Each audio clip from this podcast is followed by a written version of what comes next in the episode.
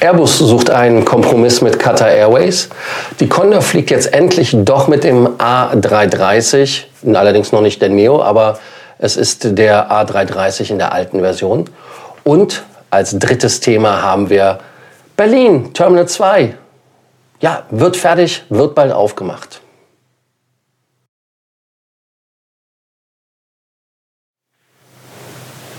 Willkommen zu Frequent Traveler TV. Mein Name ist Lars Korsten. In der heutigen Take-Off-Ausgabe gibt es natürlich wieder den Abonnierbefehl. Vergesst nicht, den Kanal zu abonnieren. Ganz, ganz wichtig. Glocke anmachen, kommentieren unten. Und ähm, ihr seht das Schattenspiel übrigens, sehr schön. Und natürlich den Like-Daumen dalassen. Erstes Thema. Das erste Thema ist, äh, Airbus macht Kompromisse mit Qatar Airways. Das Thema hatten wir ja schon besprochen. Man ist auf Konfrontationskurs gegangen. Einmal in Doha, einmal in Toulouse. Man sitzt jetzt zusammen in London. Man hat sich auf ähm, 600 Millionen Euro verklagt. Ich weiß nicht, ob es gegenseitig ist, aber zumindest möchte Qatar Airways das haben. Airbus hat im Gegenzug Flugzeuge storniert. 50 Airbus A321 Neos und zwei schon fertiggestellte A350, weil Qatar Airways keine Flugzeuge abgenommen hat und damit vertragsbrüchig geworden ist. Des Weiteren sind bei Qatar Airways ja 21 Flugzeuge gegroundet. Man hat auch die Bilder gesehen, wobei Airbus natürlich auf dem Standpunkt steht, dass äh, andere Fluggesellschaften, namentlich Finnair, Lufthansa, um nur zwei zu nennen, es waren aber viel, viel mehr, die auch Probleme im Lack haben, da eine Schönheitsreparatur haben machen lassen. Heißt also, die haben sich die Fingernägel, hätte ich fast gesagt, die Flugzeuge neu lackieren lassen. Und es ist aber kein Problem, was ein sicherheitsrelevantes Problem ist. Und ähm, bei diesen CFK-Flächen, die da freigesetzt worden sind, ähm, ist es ja auch so, dass dann der Blitzschutz ähm, freigelegt worden ist. Und Qatar Airways hat gesagt, das wäre ein Sicherheitsproblem, deshalb fliegen die nicht. Und ähm, man möchte jetzt trotzdem von Toulouse aus, äh, wir suchen nach Möglichkeit, die Sache äh, wie nennen Sie es, gütlich zu regeln. Das ist also ein Anzeichen, dass man jetzt doch gegenseitig sich Liebe geben möchte. Und ähm, Airbus hat ja bei Qatar einige Sachen getriggert, wo man der Ehrlichkeit halber sagen muss, hm, hätte ich nicht erwartet, aber Boeing ist der Gewinner. Ja, warum? Ganz einfach, weil natürlich einige Flugzeuge von Boeing bestellt worden sind, namentlich die 737 in der MAX und dann natürlich auch die Cargo-Version der 777X. Es ist nicht ganz hundertprozentig eine neue ähm, Bestellung, weil nur einige Flugzeuge neu sind, andere sind umgewandelt worden. Aber wie gesagt, das sind ganz neue versöhnliche äh, Töne. Das Ganze nennt sich Surface Degradation. Also insofern Airbus sagt felsenfest, das ist halt ein Korschan, Qatar aber nicht. Also insofern, man sendet wieder Liebessignale aus Toulouse nach Doha.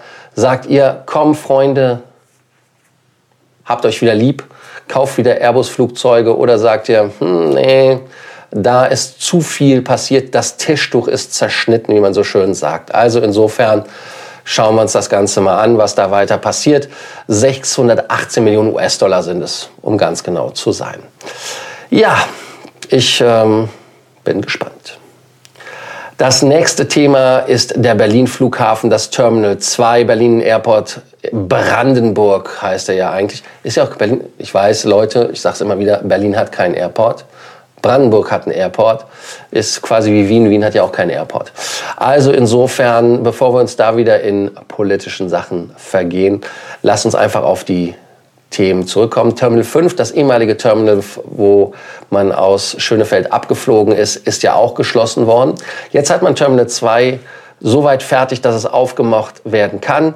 Und zwar mehr als anderthalb Jahre nachdem das Terminal 1 schon aufgemacht worden ist. Man hat ja auch danach gerufen, dass es aufgemacht wird, um das Terminal 1 zu entlasten. Die Sicherheitskontrolle, die Check-ins und so weiter. Aber man hat gesagt, das geht gar nicht. Und ähm, es wurde auch gestern mit Duty-Free-Mitarbeitern getestet, wie da die Laufwege sind. Man hat es leider nicht öffentlich gemacht. Und ähm, sie hatten halt die Aufgabe vom Check-in, wie das bei solchen Tests üblich ist. Ich habe in Dubai so einen Test mal gemacht für das neue D-Terminal, dass man halt wirklich einen, einen Laufzettel bekommt und da eine Aufgabe kriegt und man so tut, als ob man Passagier wäre. Einmal tut man so, dass man ein Passagier ist, der abfliegt, dann ein Passagier, der ankommt und damit ist man dann quasi aus dem Flugzeug wieder, aus dem Flughafen wieder ausgespuckt und hat ein Flugzeug nie gesehen. Ja, was sollen wir zum Terminal 2 sagen? Äh, Terminal 2 ist jetzt mit einer Brücke zum Terminal 1 verbunden und äh, man macht es jetzt auf, weil man davon ausgeht, dass die Zahlen besser werden. Ja, ganz genau in Berlin. Und ähm, diese Security war und ist in meinen Augen in Berlin ein, ein Flaschenhals, der ein Riesenproblem darstellt, gerade zu Spitzenzeiten oder morgens. Aber da könnt ihr auch noch mal erzählen, was eure Einlassungen dazu sind. Zumal ja auch vom Terminal 1 die ähm, EasyJet und so weiter alles abgeht. Also das heißt, das ist jetzt quasi das einzige Terminal, was läuft. Und Terminal 5 ist ähm, halt ein Terminal, was aus Sowjetzeiten ist, ähm, im Norden. Und ähm, es, ich denke mal, es bleibt geschlossen, weil äh, was soll da noch passieren? Es ist absolut äh, unklar, wann es offen öffnen wird oder ob es öffnen wird überhaupt. Und ähm, ich glaube einfach, dass wir als Passagiere natürlich das neue Terminal besser finden als das alte Terminal. Auch hier unten kommentieren, dass ihr sagt, hey, ähm, Lars, du hast Unrecht, ich finde Terminal 5, ehemals Schönefeld, viel hübscher. Ich selber finde Berlin immer noch, ich sag's nicht, aber ihr wisst ja, was ich dazu denke.